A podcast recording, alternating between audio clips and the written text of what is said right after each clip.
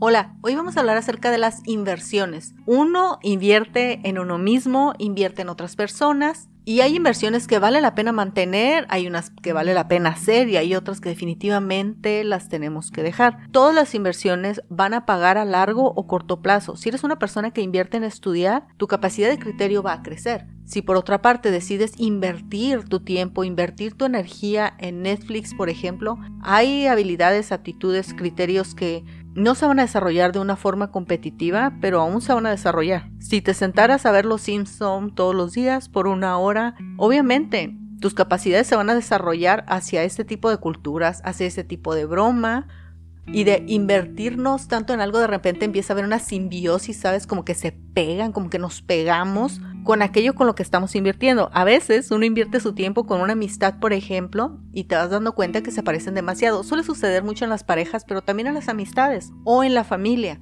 No todas las inversiones que hacemos, como ya lo comenté, son saludables.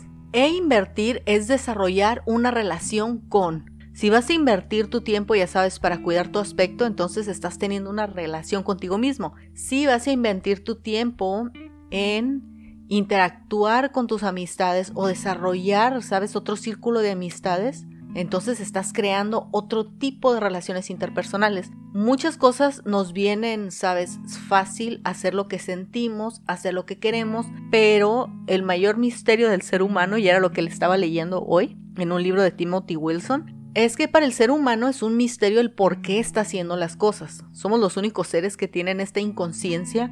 Podemos saber cómo nos sentimos, pero no sabemos por qué nos estamos sintiendo así. La mayoría de nuestras motivaciones son incógnitas. Realmente no sabemos por qué hacemos lo que queremos, pero aún así, el ser humano es un gran misterio para sí mismo. Los únicos resultados que vas a poder controlar son los que tú estás consciente de saber que estás aplicando. Si tú decides dejar de invertir tu tiempo en ver novelas turcas, vi un meme acerca de las novelas turcas, por eso lo menciono. Si decides invertir tu tiempo en ver novelas turcas, entonces vas a aprender de la cultura turca, pero realmente eso enriquece tu vida. Y por supuesto, te puede ayudar a relajarte, ¿no? Tus cinco minutos de, de ocio, de dispersar tu mente. Eso por supuesto que es válido, pero sabes que no estoy hablando de eso. Estoy hablando de un estilo de vida de que como parte de tu propio estilo de vida, de tu propio desarrollo personal, de tu crecimiento, de cuando tú estás a cargo de ti, de cuando de repente funges como tu propio padre y te promueves una educación o te promueves un bienestar a largo plazo. Cuando decides, tal vez no de tajo, pero poco a poco, dejar de invertir tu tiempo en unas cosas e invertirlo en otras. Tienes que darte cuenta qué tipo de cosas te encantan de ti mismo o de ti misma, qué te encanta de ti. Y eso que te encanta es resultado de una inversión que hiciste. Tal vez te gusta que eres súper hábil con la computadora. Bueno, entonces quiere decir que invertiste tiempo con la computadora. Entonces, si te gusta cómo te ves, te gusta tu aspecto, es porque invertiste tiempo en eso. Son resultado. De la misma forma, de las cosas que no te agradan de ti, puedes ver qué puedes invertir para que te agrades más a ti mismo, que es lo más importante. La relación contigo mismo es la más importante. Tu autoimagen es muy importante. La fortaleza que sientas tú de ti mismo, lo feliz, lo contento que te sientas contigo, es lo que te va a dar la seguridad para ir atrás de las cosas que quieres. Pero la mayoría de las cosas no van a caer del cielo. Necesitas trabajar, necesitas invertir. Y en algunos casos también necesitas dejar de invertir. Así que si me lo permites, esa es tu tarea para esta semana, independientemente de cuando escuches este episodio.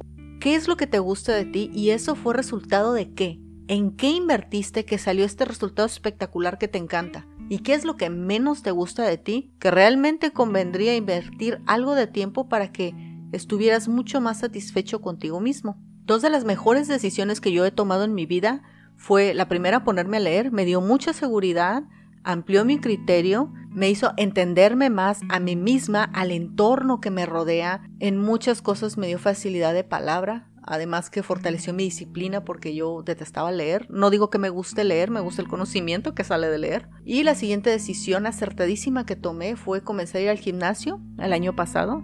Y no voy a hablar de que bajé de peso, de que gané fuerza, no. Cómo se fortaleció la autodisciplina, la constancia, la imagen que tenía de mí misma, el poder darme cuenta de que no había una persona a la cual yo le rindiera cuentas en el gimnasio, no había un entrenador, yo podía llegar a hacer como que hacía ejercicio o podía llegar a dejarlo todo en el gimnasio. Todo era en función de mí. Y lo menciono de esta forma porque ya antes yo había asistido a otros programas de ejercicio.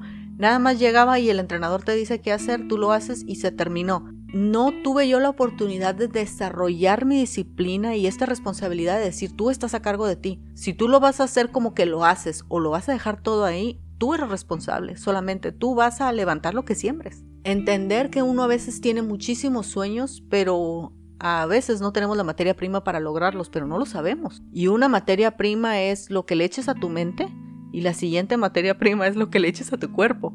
Vas a necesitar esas dos cosas para poder realizar los sueños que quieras. Conozco muchas personas que quieren lograr muchas cosas, pero no tienen físicamente la fortaleza para llevarlo a cabo.